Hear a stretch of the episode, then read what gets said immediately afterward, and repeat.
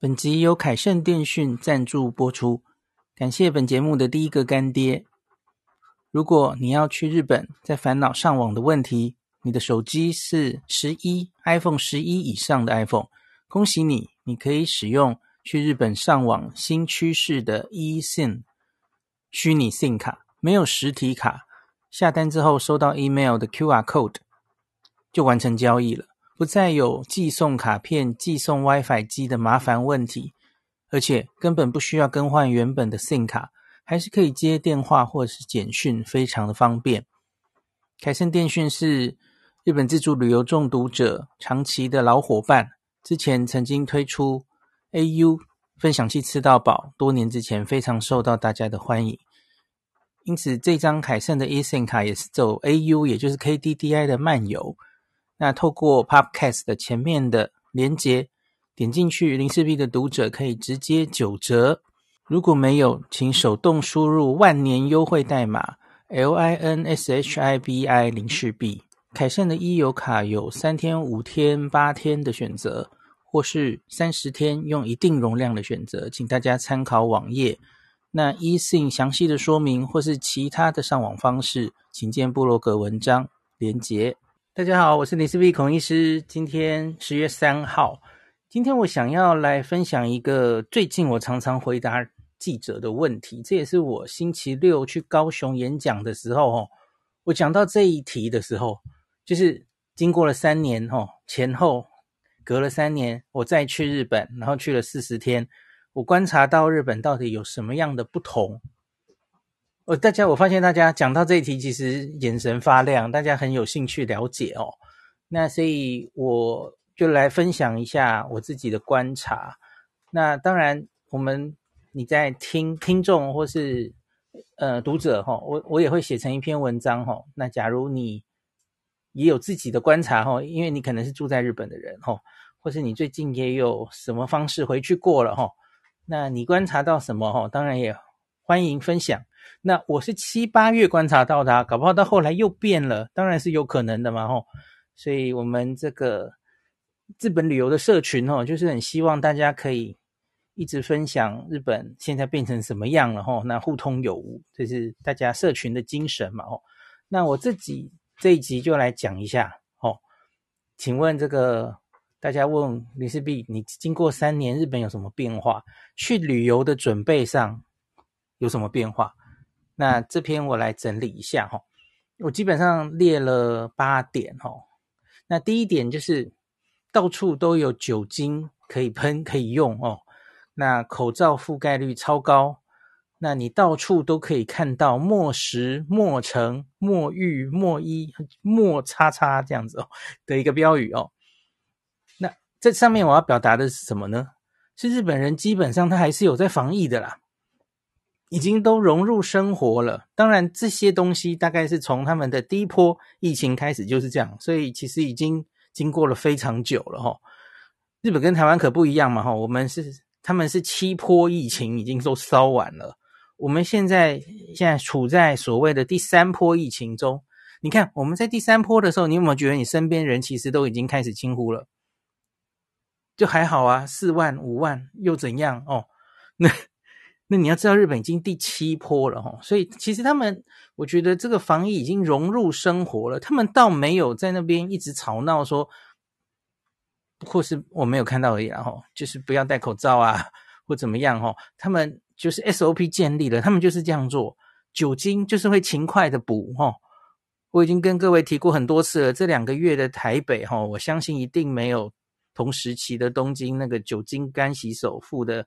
那个密密集度还有容易取得度，完全比不上日本，绝对我自己看到是这样哈。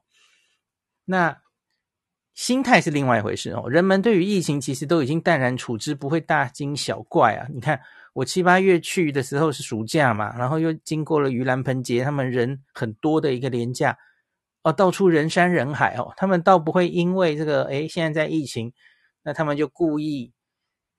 不出门，不跨县市移动，吼，这已经不会这样了，吼。那在后疫情时代去日本，当然这个疫情已经与与我们人类共存了，吼，到处都还有可能染疫了，吼。那当然我们也要有所准备。那这个怎么准备？我当然之前已经有写文跟大家分享过了，我就不在这里赘述了哈。好，今天这一集是一个旅游场哈，防疫我就不要讲太多哦。好，那第二题，第二个观察点是我观察到这个自助结账、自助购票哈都变多。那我觉得有一个可能是为了减少人与人接触。那这可以说是因应疫情之后，它要加速，因为这对防疫应该有帮助哦，所以就越来越多这样子哦。那就像我看到这一趟很多结账的时候，商店它就会强调我们这里是 cashless，完全不用用到现金哦。你可以是信用卡嘛，也可以是利用像是那种接口支付那种那种支付的哦。日本现在很红的一个叫 PayPay 的东西，我这趟去 Nobuhiro 几乎全程都用 PayPay 在付账了哦。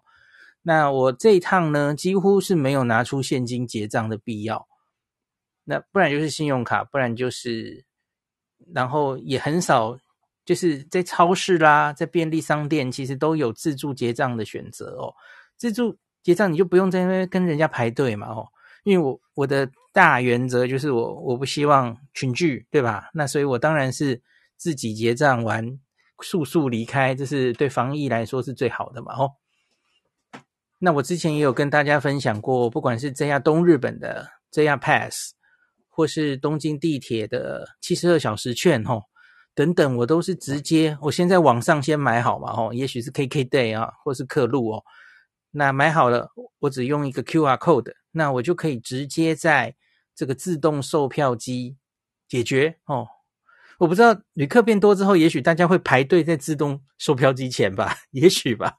可是至少它应该以前呐、啊，以前类似这样的产品，可能需要在机场啊或是什么的服务台哦，那大家在那边大排长龙哦。可是现在你这个自动售票机至少可以是二十四小时营业，对不对？诶，不对，呃，电这个这个呃。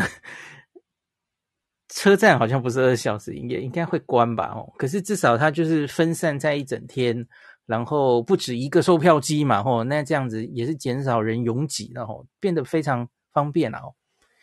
那这种减少人与人接触的哈，我觉得它极致化的一个表现就是，大家记得我有去看一个 JR 的高轮 Gateway 站嘛，哦，它甚至有一个很有趣的无人商店哦，就是完全没有人在里面哦，你就自己可以结账哦。很未来感的一个商店哦。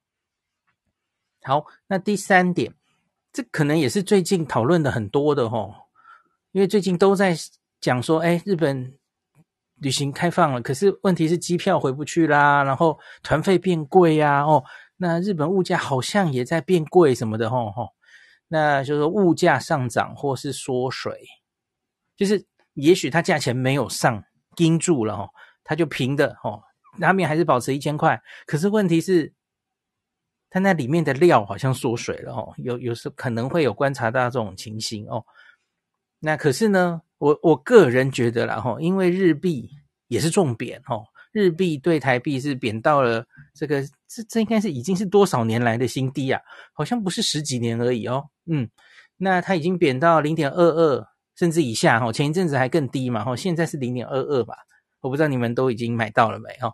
那我觉得体感上还是变便宜的哦。我来解释一下啊，全世界都在通膨啊，日本也不例外啦哦。那我常常讲说一个最可能也不是太好的例子，可是我相信旅客们应该很有感觉哦。大和寿司跟寿司大大家很熟悉吧？哈，我十五年前我在东京结婚之前，那应该已经是二零零五零六年的时候啊。我那时候吃大和寿司。我记得应该是不到三千块的，好像是二八五零还是什么的哦，二九九九什么三千啊？好，经过这几年，它就出微幅一直调，一直调，嘿，就跟蓝城精英的住宿券一样，嘿。那 我记得疫情前应该已经破四千了哦。那这一次我去哈、哦，五千了啦。已经五千了哦，这两家大概就不止这两家，你知道这两家就是握寿司 Omakase 嘛哦，就是呃师傅帮你决定哈、哦，当天最新鲜的料，然后给你上十几罐寿司啊，大家一起上，我就一起都涨价到五千上下哦，四千九、五千哦。我在想那个信跟那个，他们要不要公平交易委员会要不要去坂口健太太郎去 调查一下，这有没有垄断的不公平交易的状况？哈，大家一起涨价到五千块左右啊。那有些餐厅则是价钱没有涨，可是东西缩水了。这个我在北海道的时候，我有跟大家讲过嘛。吼，我觉得北海道的海鲜盖饭整体价钱没变，分量缩水哦。这是美袋子老板跟我的吃完之后的结论哦。那也许有北海道的朋友，也许可以跟跟大家讲讲看是不是这样哦。呃，我们说的是某些商店街哈，不是全部了哈。那可是就深深觉得，哎，物价真的在涨哦。那不过哈，虽然有以上这些状况了哈，因为日币对台币已经跌到零点二二上下了哈。我个人是日本旅游历十多年哈，我是经历过零点三到零点三九这个年代的了哈。我那个年代哈，十五年前呐，我我日币换算台币，我是除以三呐。哦，除以三，那日这个一千块的拉面哦，三百三十三块台币哦。那在这一次后来的，也许是大概十年左右，那个安倍上台后，哦，安倍经济学就是印钞票嘛哦，那结果就日币一路往下走。那到我们这个疫情前，大概是降到了零点二五左右吧。所以大概我常后来几年就是除以四哦，除以五跟除以四已经是有感觉了哈。那最近，呃，对不起，除以四跟除以三，对不起，讲太快。那现在是零点二出头，那更是几乎是除以五啊！除以三跟除以五实在差太多了哈。我十几年前一碗一千块的拉面，那个时候三百三十三块，现在是两百块耶，这不可谓不多啊。就算它通膨，哈，物价上涨再严重，请问你会从两百块涨到三百三十三吗？呃，大家和寿司好像有哦，可是，一般的、一般的一那些东西未必，应该通常都没有哦。我我自己是觉得那些一般的拉面店啊，或是什么，这十几年来哦，我觉得日本的物价是也不知道是故意还是怎么样，它是不太上涨的耶。嗯，他们其实原来应该很重视这件事情哦。像是我也常跟大家举的例子，像燕乐猪排，燕乐猪排这。这么几十年来，它应该是几乎没有涨过价。它唯一最后撑不住了，它是在消费税提高十 percent 的那个时候哦，因为原物料都在涨嘛，所以它才终于涨了那么一点点。我觉得多半的这些店家是这样哦。那当然会不会缩水是另外一回事哦。那所以你看很多拉面店啊，我觉得那种观光客。名店吼，会一路涨上来，它也不是这一两年才涨的啦吼。那包括了谁？我们最常举的例子就是伊兰拉面嘛。那伊兰拉面、大和寿司、寿司大，我觉得都是特例啦吼，很少有这个餐饮店涨价是涨得这么夸张的。那它也不是这一两年才涨的啦吼，那它一直都在涨。多半的店，我觉得其实没有涨那么厉害吼，所以我我个人觉得体感还是变便宜的哦。好，那第四点。上网工具大洗牌哦，eSIM 卡成了主流哦。那这两三年因为没有出国需求了嘛，很多公司就倒了，很多公司就去做别的生意哦，还苦撑着哦。那我合作的，我之前有合作一些就是独有有优惠的一些上网的工具哦，多半都还活着哦。所以现在就是陆续在跟他们再重新联络，然后取得。这个有没有新的产品？现在你 还可以出什么样的产品嘛？哦，那值得一提的是，我发现每一家几乎都出了一个东西，哦，这是我我七七月去了一趟嘛，所以我就发现每一家都推出了一个叫做 eSIM 卡。你可以说它是一个就是虚拟的 SIM 卡，然后它没有真正的 SIM 卡。所以以前我们上网莫过于三种选择，对吧？哦，就是买一个上网卡 SIM 卡嘛，哦，那。不然就是租一个 WiFi 哦，WiFi 机哦。那第三个就是漫游哦，这三种了哈。那现在多一个选择，这个买了 eSIM 卡哈，你就不用更换原本的 SIM 卡，那原原本的 SIM 卡还在哈，那你可以让它负责接电话或是简讯的功用。那上网数据数据上网这件事就交给 eSIM 卡哈。所以，假如对于大老板的话是蛮蛮这个方便的哈。简讯来啊，电话你都不会 miss 掉哦。可是上网就是完全用 eSIM 卡 cover 哈。那因为它不是实体的嘛，吼，你是网上买了吼，然后他就寄给你一个 QR code，那你就扫就马上就装好了吼，所以没有什么寄件到你家里啊，然后寄丢了啊，来不及寄的问题都没有哦，或是留一个要寄给你的时间都没有这种问题哈，或是急急的在机场要取机啊，找不到地方，就是这些麻烦都省去了吼，非常方便啊吼，那可是比较。这个不好意思的是，eSIM 卡目前主要其实还是支援 iPhone 哦，特别是近这几年机种的新的 iPhone，我们家有一个老 Coco 的 iPhone 还不能用哦，所以我这次这个 我这一次七月去，我还特别就就借了一台 iPhone 来，比较新的 iPhone 来测试这个速度啊。那另外 iPhone 之外，它其他手机资源还有限哦。那我们明天会有一集专门。这个讲这个 eSIM 卡上网的上传给大家哈，我也写了一篇文章，大家可以参考那篇文章哈。好，那第五点，第五点是日本也是因为环保哈，不再提供免费塑胶袋，这个其实台湾走的反而比较前面哦，所以我相信这个大家应该其实都蛮习惯了。我相信你在国内购物。可能很多主妇都是习惯带着自己的购物袋，哦。那现在其实只是出国的时候，你也是要这样做喽，哈，就比较方便。那除非你要花钱买塑胶袋嘛，哈。那有有人反应很快，他马上就问说，哦，这个日本免税品啊，他不是都会用一个特别包装封好的一个封条的塑胶袋来把它包起来嘛，哈。那这个东西还是塑胶袋吗？是。我八月去退税的时候，哈，的确还是用这样的塑胶袋哦。那我不知道之后会不会有什么改变了，哦。那请大家告诉我哦。好，第六点，这个药妆店也大洗牌啊，哦，那个大家可能非常熟悉哦，在很多观光地呀，都有很多，而且展店很迅速，在疫情前的这个所谓的大国药妆店。大国药妆店实体店几乎消失啊！那我这趟旅行从四国延伸到东京，去了关西、北海道哦，我只看到两间大国，两间。呵呵然后大国因应疫情收了大多数的实体店啊，那他转往网络经营哦。那实体店取而代之的是哦，我这次看到了一堆 SKI 药局哦。，SKI 药局是一个总部在名古屋，哦，那他趁着这个疫情的时间，我在想，搞不好就是接大国，真的，我我我不知道，我没有好好去调查了哦。但可是他就是展店非常迅速哦，到处都是，我从四国到关关东到哪里，我都看到 SKY 药局，而且不一定是很热门的地方，诶，很有感的，到处都是啊，嗯。那可是随着观光客回来，我不知道会不会还还会有变化了吼，这个大家可以观察看看吼。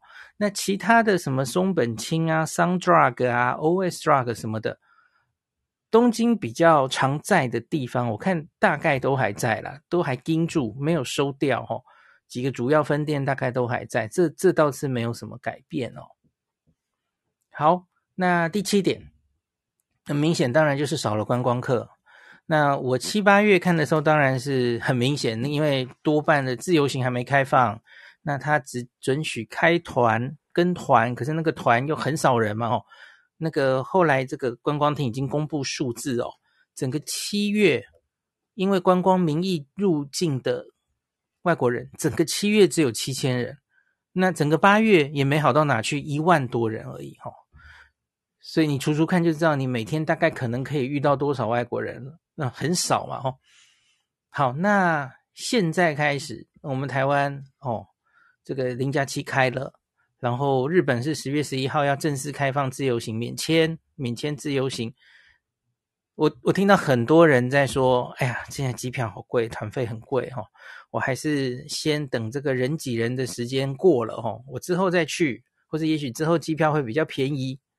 乡亲，我要跟你说，现在这一段是黄金时间，这段时间观光客比较少，观光客一时半刻大概还没有办法完全回来哈，我不知道他会跳回原本的几层。可是呢，最重要一个重点就是中国观光客一时半刻还回去不了。大家当然知道为什么嘛？吼，因为他们还是坚持清零路线。我希望他们坚持到二零七八年好了哦，就是清零一个都不能少哦。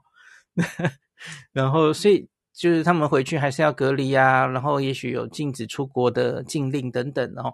当然有一个说法是，他们这个月开完重要的会，也许会放，不知道哦。可是，就算要放哦，你知道中国其实是没有免签证的，他们还是要得要申请签证哦，慢慢来哦。很可能有一个黄金时间哦，那段时间之前呢，至少你看中国观光客在二零一九年一整年六百万人去日本玩，六百万呢。我我们台湾是四百万，诶，还是三百万？嗯，那所以你看。这观光客瞬间少一半以上哦，你想不想亲眼去目？我不知道你们的日本旅游历有多多多少年哦。在我刚开始玩日本的时候，那时候很显然中国还没有那么开放，没有那么多观光客出来哦。就极目所见是非常少中国观光客的哦。那当然，很多中国朋友在日本生活，然后店员很多日本中国人，这这当然有了哈。其实他们人多半也非常和善的啦，吼。那只是就是观光客，你你知道的嘛，吼，就是会会让，假如来了那么多，会拥挤不说，哦，有时候会在公共场合发出某些声音啊，或是，哦，然后什么，哎，那旅旅馆价钱就真的回不去了啊，什么的哦。那所以真的啦，哦，把握现在这个观光客真的没有这么多的时间，哦，没有。这么多观光客的日本逛起来真的很舒服哈，我七八月就证明了这一点哈。那我相信十月、十一月初期应该是还好哈，所以我我是建议大家真的，假如你真的是所谓的日本自助旅游中毒者哈，排除万难啊，今年内去一趟吧，哦，值得的，我相信应该是值得的。好，最后一点，第八点哦。店员已经忘记怎么办退税了哦，然后另外附加的一个可能类似的事情是，不会说英文哦，不会语文哦，那个会会讲英文或是有中文店员的店家变少了哦。其实这是同一件事情啊，因为没有观光客在两三年了哦，所以这些服务业就根本不需要。或者他们就根本没有退税的需求嘛，当然就忘记怎么办了嘛。哦，或者是两三年才入行的人，他根本一辈子没办过退税，好不好？那另外就是没有外国人来嘛，所以他当然不需要要求店员的工作人员的语文能力，对吧？嗯，那我们先说退税好了哦。我八月在东京办过了四五次退税哦，在不同的店哦，两家超市，在 Book Off。还有在哪里啊？有点忘了哦。那我几乎都会遇到一些困难哦，因为就是很多店员要不是忘记，或是他们根本一辈子还没办过退税哦，是新人啊，这两年入行的人哦。那还有人去很紧张的拿出那种说明的文件 拿出来翻，到底该怎么退税哦，或是赶快求助于这个比较资深的店员等等哦。所以我在有一家超市就。呃，浅草的那家 Life 吧，就花了我半个小时吧。那所以，我原本是退税的东西一边，另外我有我我买了一个爽啊，梨子口味的爽，然后我就想这个是现场结账哦。那那结果就是最后的结果就是他他退税就办办了半小时，我的梨爽当然就融化了哦，只只好就我不买了，呵呵，怎么办呢？所以呢，我到现在还没有吃过梨子爽。好，好，那。我是相信，随着观光客回来啊，这些怎么办退税？服务业还有这个需要有会讲英文或中文的店员，这些东西应该都会逐步恢复了。那另外可以补充大家一点哈，目前退税已经是不用贴在护照上了哈，以前不是都会有一个退税单哈，你买的多的人就这个啊，还被订书机订在你的这个护照上哦，那你要拿掉还会多一个孔洞，我觉得其实有点狼狈啊。那现在已经简单了啦，吼，简化了吼。这些你的购买的免税物品资料，它会直接电子传输到海关呐，一个都不会少哦，漏不掉的哦。那前几天在社团里有一篇文章分享这个，他就说现在都电子传输了。另外，因为哈，现在海关还蛮闲的嘛，因为没有那么多观光客啊，所以他就被叫下来问了。大家记不记得以前这好像都是有一点形同虚设的一个规定哦，因为他通常都是规定说，这个海海关这个单子我们要拿下来，然后丢在海关嘛，对吧？那个然后呢，他说理论上你要带着，你要带带出国嘛，吼，你你要把这些免税品享受免税了，你就要把它带出日本，吼，那你要带在身上，以备他随时可以检查。好，以前这一句大概没有什么人理哈。我跟你讲，现在不能，起码是短期内不行，因为他们其实都很闲。所以前几天就有一个人在社团里分享，他就被检查了哦。所以这里会有个问题哈，因为因为假如你随身带的行李，你你只带一点点哦，那你很多东西都已经在这个呃托运行李行李，你就已经都放进去了哈。哇，那就不能检查了，对吧？嗯，所以这种状况的时候，理论上这很麻烦呐、理论上，你就是要在托运大行李之前，其实就在外面的海关就给他检查了。我不知道之前有多少人是这么乖的齁。那可是我我觉得至少这样了齁。那个很贵重的东西，一定他通常就会想要看嘛齁，想要检查哦。那你最少最少做到，比方说你买了个钻戒，我比方说了齁。那那他一定是最醒目的，他要检查一定就会检查这个嘛吼，那你一定要带在身上吼，当然你可能钻戒也不会托运然后，这是烂例子哈。如果我就是觉得，假如有人哦，超市买了一堆东西，你就托运走，然后会不会遇到有人想要看吼，然后就检查不了，又要补税，我不知道了吼，这个要跟大家可以 先提醒一下吼，毕竟规定是这样规定的吼。他他是说，你这些免税的要随身携带，以备检查。好，以上就是这八点我这个自己观察到的疫情前后日本的变化齁。那听完这集也欢迎大家可以留言告诉我你观察到的什么东西齁。好，那今天就讲到这里。本集由凯盛电讯赞助播出，感谢本节目的第一个干爹。如果你要去日本，在烦恼上网的问题，你的手机是十一 iPhone 十一以上的 iPhone，恭喜你，你可以使用去日本上网新趋势的 eSIM 虚拟 SIM 卡，没有实体卡，下单之后收到 email 的 QR code 就完成交易了，不再有寄送卡片、寄送 WiFi 机的麻烦问题，而且根本不需要更换原本的 SIM 卡。还是可以接电话或者是简讯，非常的方便。凯盛电讯是日本自助旅游中毒者长期的老伙伴，之前曾经推出 AU 分享器吃到饱，多年之前非常受到大家的欢迎。因此，这张凯盛的 eSIM 卡也是走 AU，也就是 KDDI 的漫游。那透过 Podcast 的前面的连接，点进去，零四 B 的读者可以直接九折。如果没有，请手动输入万年优惠代码 L I N S H I B I 零四 B。凯盛的 e 游卡有三天、五天、八天的选择，或是三十天用一定容量的选择，请大家参考网页。那 eSIM 详细的说明或是其他的上网方式，请见部落格文章连结。